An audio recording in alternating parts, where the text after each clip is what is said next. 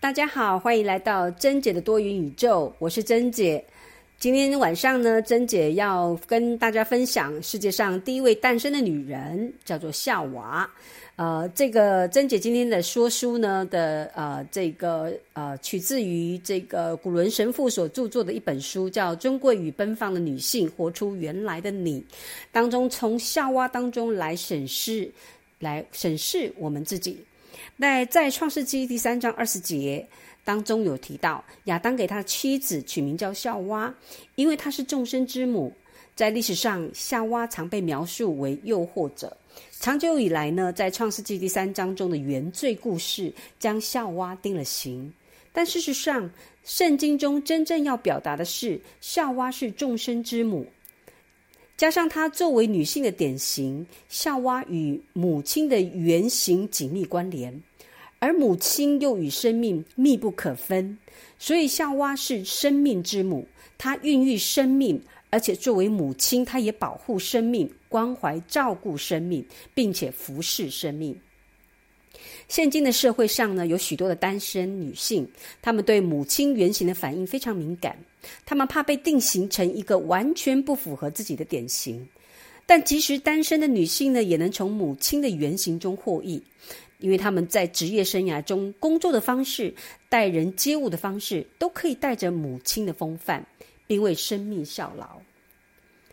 呃，美国的女作家包琳曾经提出。每一个女人的生命中都会经历三个基本的阶段：年轻、成熟以及智慧的女人。年轻的女人呢，大多无拘无束，并在学习过程当中，在工作岗位上或是人际关系中累积经验；而成熟的女人展现出强烈的母性特质，虽然她不一定要符合生物学上做母亲的定义。当一个女人面对两个阶段的任务不再感兴趣，并越来越反求内心时，智慧的女人这个阶段便已悄然开始。在第二个生命阶段，女人通常会专注于某些任务，透过照料这些她所负责的任务，越来越趋向于成熟。她可以全心照料孩子或另外一个人，可以发展个人的职业生涯，专注于一件美好的事或。者某项的天赋，去追求对她个人重要的目标。这个阶段的特征呢，是不断的专注投注在一个主动奋力追求上。有时候呢，这其中必须付出的心力，比许多女人所预想的还要多。他的任务呢，不止给他带来喜悦和苦恼，但同时也刺激他不断发展自我和个人的创造力。以前的女人大多固守着母亲的角色，而许多人也从中找到了满足和意义。另一些女人呢，则觉得这样的生活少了点什么。但今日的女性在母亲特质方面的发展却是多样化的。作为母亲呢，表示孕育生命、接受生命、抚育她、照顾她，设身处地的为她着想，让她成长，保护她的生命。母亲对于生命一直都是保持着充满爱心、嘘寒问暖、悉心照顾和保护的态度。有些女人可以在母亲角色当中活出这种母亲的特质，并全心投入、毕生奉献；但有些女人却认为她有使命在别的领域中投入自己的母性角色。无论女性以怎样的方式活出其母性的特质。对每一个女人而言，这都是她充分发挥其女性特质的一个机会。当女人无法拥有孩子时，她所受的苦比男人更甚。不只是选择修道或单身的女性如此，许多结婚但无法生育孩子的女性更是如此。通常，她们在需要很长的一段时间来克服伤痛，并放弃生儿育女的念头。但即使是这样的女性，她们还是拥有母亲的特质。她们能够将这种母性特质以更多样的方式来展现。不能生儿育女的母女性呢，通常会觉得自己不如能为人母的女性，而会嫉妒那些很容易就可以怀孕生子的女人。有时候，她们也因为拥有的孩子的愿望无法得到满足，而觉得非常的苦闷。他们在太执着于得不到的东西了。但正是这种女人，更需要拥有母性特质，来让自己呢，即使在没有孩子的情况之下，也可以活出生命力。他们需要给自己温暖和关怀，以便能够感受到自己的生命，并开启自己，让新的力量从里面涌出来。只有借着这样做，他们才能够活出其女性特质的一面。有一个女人告诉我，她多年以来一直想要小孩，但这个愿望却一直没有无法出无法实现。医生和亲友看待她的方式，让她觉得自己就像一个稀有动物。在说出这番话的时候呢，这位女性特别散发出一种强烈的母性。于是，她的一位女女友就对她说：“就因为她非常珍惜自己的母性特质，这对她自己很好，而且别人也可以感受到。”这番鼓励的话帮助了这位女性看到她自己强烈的母性特质，即使没有小孩。从那一刻起，她不再让这种苦有所缺的感觉来影响自己的生活。这种新的想法让他产生一种新的意识，意识到自己拥有极为强烈的母性特质，而且即使他无法生育小孩，他也不让这个特质被夺走。他让自己拥有一股新的生命力。就在这一刻，他与自己的母性特质合而为一。每当女人里面孕育新的事物而开放自己的时候，她便具有母性的特质。每当女人神圣的来对待新的事物，并让她在平静中自然成长的时候，他便有具有母性的特质。即使没有小孩，这位母亲还是属于女人生命的一部分，并展现出她女性的生命力。女人可以自己决定如何去表现这股生命力，并使女性呈现多样化的特质。那些想要释放其母性能量的女性，总是有一股强烈的欲望。要去喂食、抚育别人、照顾别人，并担起责任。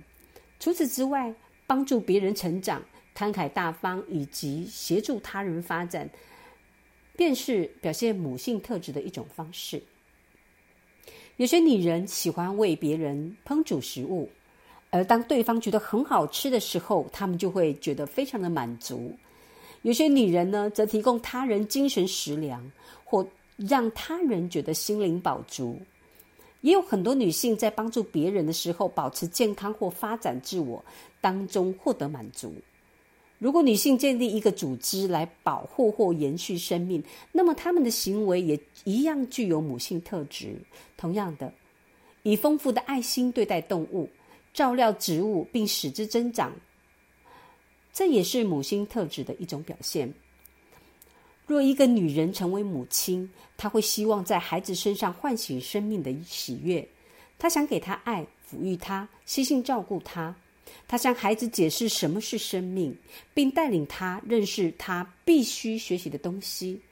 除此之外，一位母亲也会带领孩子去接触自己的内心，帮助他认识自己的感觉，帮助他与别人接触，并鼓励他勇敢的来克服种种的困难。透过这种任务，女人会更深入的认识自己。她会啊，以以前所未有的方式来认识自己。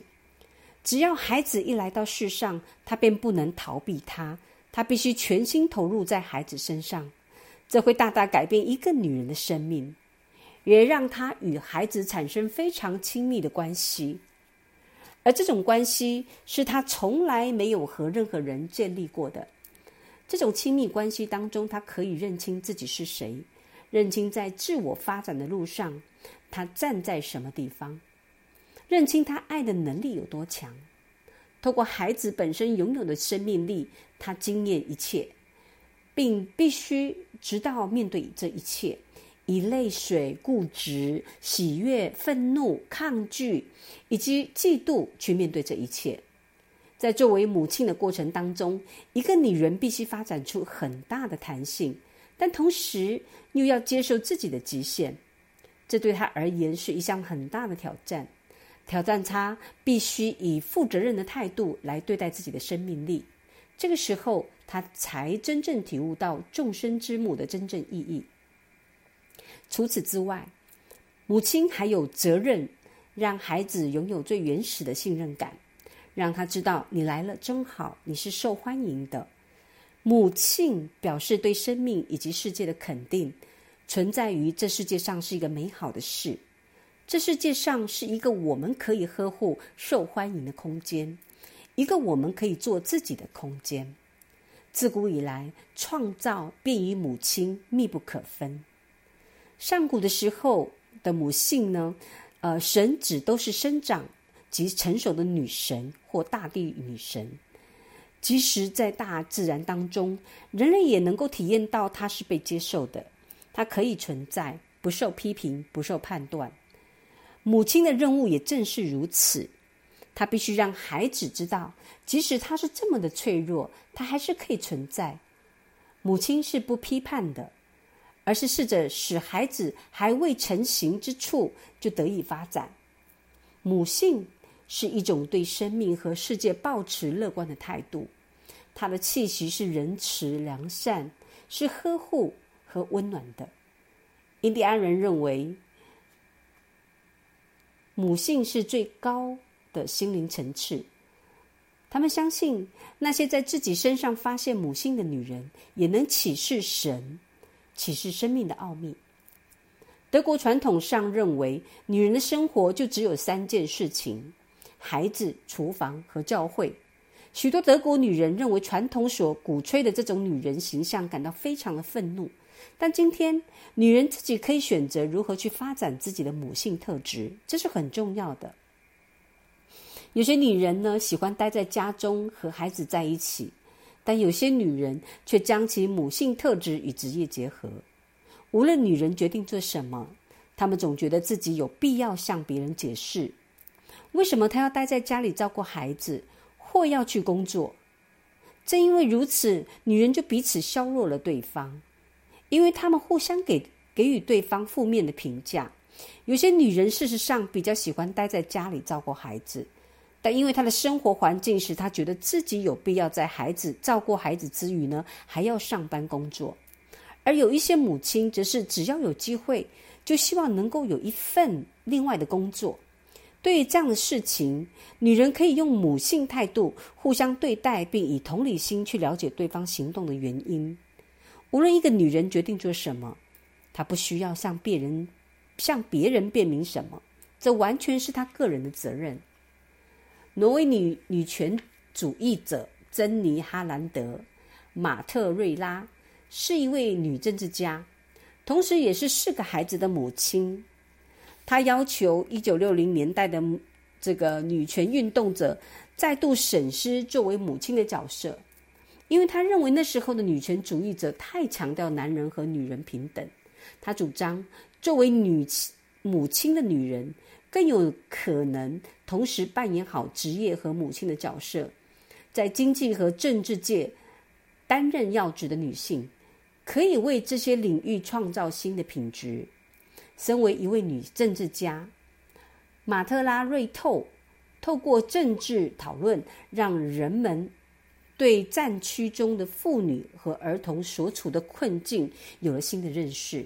他认为，若有更多的妇女参与，维护和平的行动一定可以达到更好的成效，因为在女人与女人之间有一种微妙的默许形式，这是男人天性中所没有的。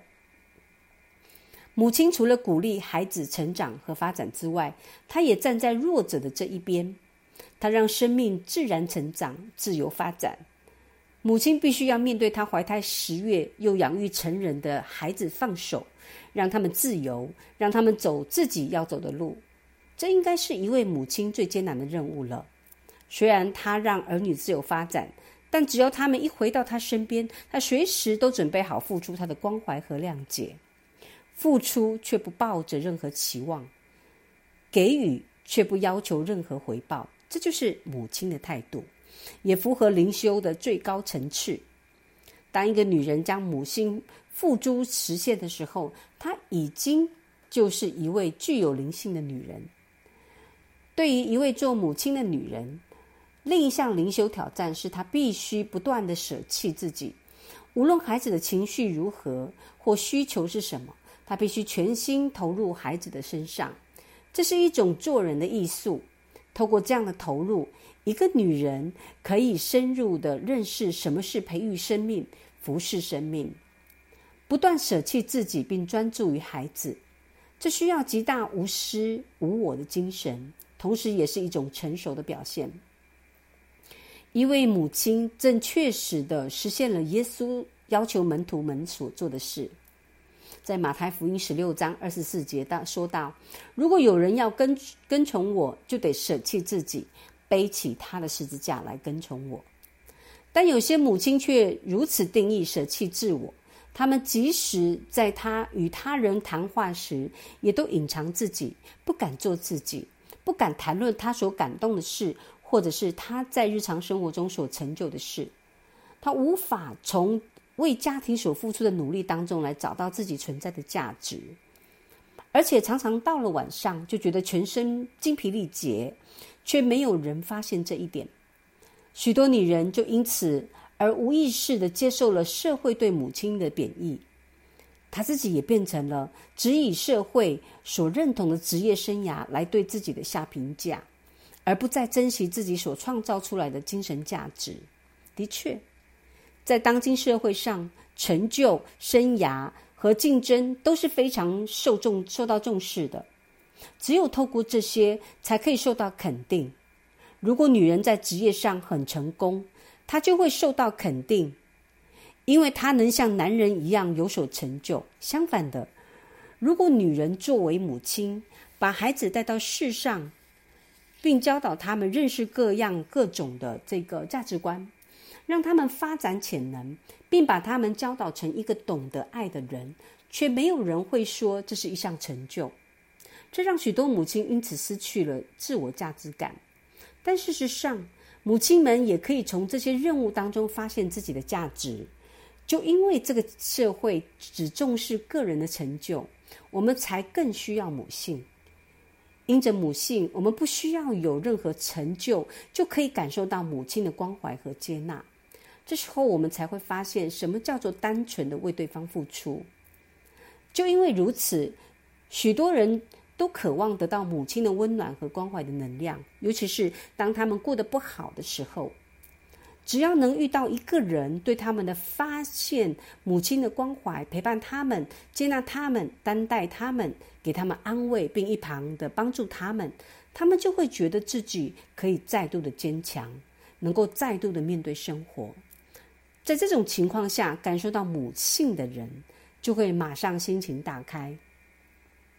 现今有许多的女人以负面的眼光看待自己的母亲，因此她们也无法接受母亲的原型。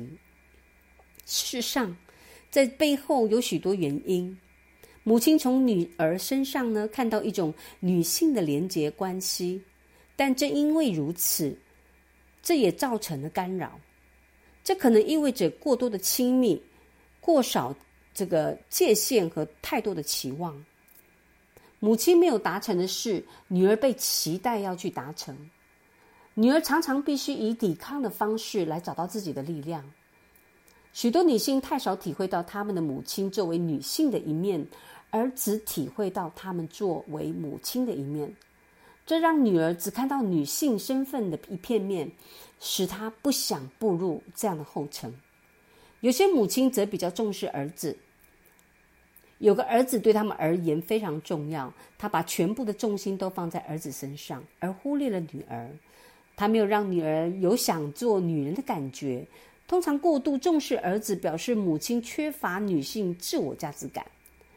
如果女性不重视自己，她便把男性高举在上，因此。女儿必须能从母亲身上学习如何去发现作为女性的尊严，因此，女儿必须能从女儿母亲身上学习如何去发现这个做女性的尊严。若女儿不能够认同母亲的这个女性身份，通常她自己就会拒绝做女人，或者她会发展出一种和女人完全和母亲完全相反的女性典型。其实这也很好。因为如此一来，女人可以发展另一种特质。但如果女性缺乏了母性的特质，就等于是缺乏了女性特质中最重要的一个部分。女性主义虽然让女人在各方面变得很坚强，但它也导致女人不再重视自己作为母亲的天赋。这有可能是因为自己和母亲相处的经验造成的，也有可能是反对父权结构所造成的影响。这一切都让女人联想到她要反抗的东西，而不是她要自由的生活以及发展稳藏在她里面的潜能。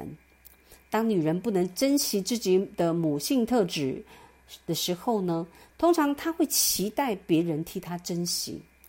但女人必须肯定自己的价值以及做母亲的天赋。女人是否能够肯定自己女性各方面特质的价值，完全在于她自己重视自己的母亲母亲特质，只能系于女性自己的身上。他们自己所珍惜的东西，才能够感染感染到别人。所有作为母亲的人。都会担心自己是否会对孩子造成不良的影响。由于许多的心理疾病呢，都可以归因为儿时的经验，这使得治疗师通常不得不把注意力集中在母亲身上。因为母亲是最常和孩子在一起的人，所以她的不成熟或人性弱点，通常是造成孩子心理不健康的原因。这使得女人容易有罪恶感。但母亲需要非常了解自己的感受，以便能够认清什么时候对自己、对孩子的反应是出于爱，什么时候对这些反应是出于惧怕。除此之外，他还需要有健康的自我认识，了解他无需独自为孩子所有的行为负责。现今一般人通常对母亲的这方面的影响给予负面的评价，也不再谈及这其中所共同经历的喜悦。的确，有许多成功的人对对于生活满意的人很少会谈到，他们之所以有今日的成就，乃是拜母亲之赐。做母亲的经验呢，通常发生在自我生活经验的层次。当一个女人成为母亲的时候，大家都会许多遇到许多不易被破除的例外和限制。与自己母亲相处的经验是每一个人的成熟过程。成熟的意思也意味着要像一个母亲般对待自己。母性特质的另外一面就是要承担责任。一个具有母性的女女性，通常会觉得她要为一切负责。她规定孩子每天作息，安排家务，并看看是不是每一个人都能够得到妥善的照顾。一位女主管也会扮演这样的角色，譬如一位女导师，永远最清楚如何完成认识这个任务，事必清功，公亲，使他周围的人呢无法伸展。今天还有一些男人喜欢逃避家庭和家务的责任。逃避养育孩子的责任，但也有一些女人会无意识的把所有的责任都揽到自己的身上，却抱怨男人逃避责任，认为他没有看到这些工作责任的黑暗面就是控制。有些女人呢喜欢控制一切，使所有的事情都能够照着他的意思进行。许多母亲满足了所有的外在需求。并想要控制所有的秩序，但他却没有满足自己任何重要的内在需求，掌控一切，使他自己无法感受到自己。所以，最重要的是，女人要学会卸下自己身上的负担，与周围的人共同分担责任。为此，她必须承认自己需要别人帮忙，而且男人也可以在旁负责一些和他不一样的事情。今天我们可以看到，许多年轻的女性抱着坚定的态度和强烈的自我意识走进婚姻当中。她们安排自己的生活，并为自己的这个，并为自己来负责。可是，只要他们一当上母亲呢，又会掉到拥有旧有的母亲角色当中，悲屈、服从、沮丧、忧郁。显然，他们陷入的母亲角色就只有付出的一面。因为母亲的确必须付出很多，但只有在她也有勇气为自己争取自己的所需的时候，她才有可能一直不断的付出。他必须学习接受自己的需求，而且不必有任何罪恶感。他绝对可以，而且完全有权利为自己保留一些时间。当我们告诉我们的母亲，每一个人都需要为自己保留一点时间的时候，八十八岁高龄的他就会马上懂我们说什么。他就会说，他通常会把一堆繁忙的家务丢在一旁，去玩填字游戏。这是他个人暂时摆脱有七个孩子的庞大家务，为自己保留一点时间的独特方式。而很奇怪的是，我们做孩子的。总是会尊重他这一点。每次只要母亲呢玩起填字游戏，就没有人会去吵他。现今有许多母亲觉得自己被过分的苛求，那是因为他们不敢为自己争取自己需要的东西，因为过于重视母亲的角色，使得他们呢无法意识到自己。但即使作为母亲，一个女人还是可以拥有自己的生活方式，这是绝对不可以忘记的。否则，母亲的角色就会失去了平衡。当母亲能够发展出付出和接受的态度的时候呢，她就会发现，原来孩子们也会给她很多的回报。他们会将爱、感恩之心、生命活力、喜悦、欢畅、舒快、轻松以及想象力回报给她。即使在今天，许多女性都还没有意识到，她们能从孩子身上得到这些东西。一个具有女性母性的女性呢，她的付出和抚育的态度，对别人而言的确是很大的福气。可是这也可能会使女人觉得被掏空和精疲力竭，她就很容易掉入在这个不敢拒绝别人的陷阱当中。这样的女人很期望给别人的东西，但她却常常忽略掉自己也有所需求。如果她一直只扮演付出的角色，她就无法为自己争取自己的所需要，而且她也无法接受别人要对她好的事实。在神话中有一个食子母亲，她会把自己的孩子吞掉。如果有一个母亲没有学会放手，那么她就有吞噬掉自己孩子的危险。或者她给了孩子很多，是因为自己也需要很多。她从满足孩子的需求当中来满足自己的需求，但这种母亲通常会要求孩子以感恩的方式回报她。这种负面的母性特质也会转移到别的情况之下。有些女人呢，会倾向于完全不体会别人真正的需求，而只是一味的去要去这个呵护照顾所有人。对于自己的丈夫，她会像个母亲般无微不至的照顾他。并因此使他变成了，也变成了他的孩子。他也像个母亲般细心的照顾每个客人。刚开始呢，对方会觉得很好，但有一天他会受不了，会害怕被吞噬掉。可是这种扮演母亲角色的女人，则会说服他，她的需求是什么。这些话表达出这个女性母亲呢对自己的要求，他们真的认为自己不能说不，而且他们常觉得做母亲是一件很辛苦的事情。但即使母亲要照顾孩子的家庭，她也需要为自己保留一个时间，她也必须照顾好自己，否则她也会觉得要照顾一个家庭受不了了，并因此呢会变得有侵略性。相反的，那些喜欢，呃，照顾好自己的人，也喜欢当母亲。另外一些人对母亲的联想是这样的：做个专职的母亲，让我觉得很轻松，我从中得到乐趣，得到肯定。母亲的角色让我觉得很满足，但若无法发展其他女性特质的话，这就太单调了。呃，我从小就接受做母亲的角色了，我很享受跟孩子们在一起的时光。从这里我们可以感受到，这些女女性呢，呃，很喜欢做母亲，她们因孩子而感到欣慰，享受和孩子在一起的时间。只要能付出，他们就觉得很开心。他们不会透支自己，因为他们可以从内心的泉源不断获得能量。但这些女人也知道，做母亲只是身为女性的其中一面，就像女性的其他角色，如果只是单向的发展，也会隐藏一些风险。做母亲就是全心的参与照顾别人，但其中却隐藏着一个很大的风险，即就是对自己和我们所面对的人滥用权力。一切都以做母亲为借口，借母亲之名来施展权力。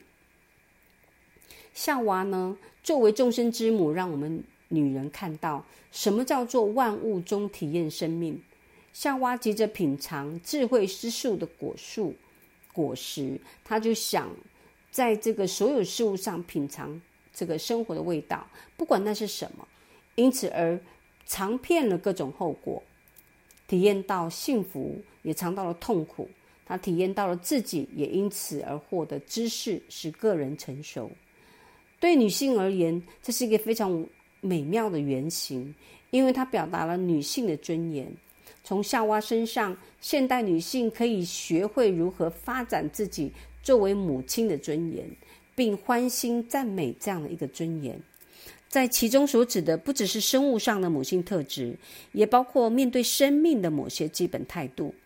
只要她让生命生长，鼓励生命；只要让她呢帮助弱者并扶持他们；只要她以温暖和关怀对待他人。每一个女人都具有母性，承认自己的母性的意识是意识到自己的尊严。